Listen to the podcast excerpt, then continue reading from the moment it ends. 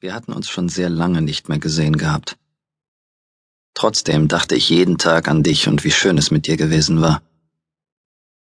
Neulich hast du mich angerufen und mir nebenbei erzählt, dass du dir ein neues Bett gekauft hast, mit Gittern an beiden Enden und dass du noch einen Helfer brauchen würdest, um das Bett aufzustellen und einzuweihen.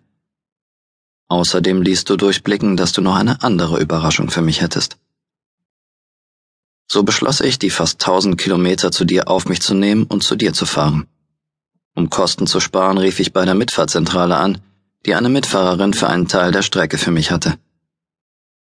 Als ich am Freitagmorgen am verabredeten Platz ankomme, steht da eine der drei hübschen Frauen aus meinem Semester. Wir haben uns zwar schon von weitem in den Vorlesungen gesehen, aber keinen Kontakt gehabt. Sie ist überrascht. Du? Ja, machst du nun einen Rückzieher? Nein, im Gegenteil, ich wollte dich schon länger kennenlernen, habe mich aber nicht getraut. Das ging runter wie Öl, da sie normalerweise von so vielen Typen umschwärmt ist, dass sie kaum zu sehen ist. Ach übrigens, ich bin die Anja. Sie wollte eine Freundin über das Wochenende besuchen und war froh, dass sie noch eine Mitfahrgelegenheit gefunden hatte, um nicht in den überfüllten Zug sitzen zu müssen.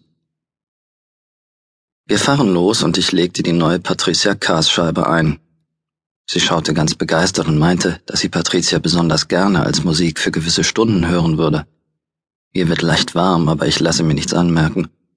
In meinen Fantasien hatte ich schon hin und wieder an sie gedacht, aber so nah waren wir uns noch nie gekommen. Irgendwann kommen wir auf das Thema Sex im Auto und ich erzähle ihr, dass es im Netz erst neulich eine Diskussion darüber gegeben habe. Sie meinte, dass sie es gelesen habe und dass sie es doch selbst mal gerne versuchen würde.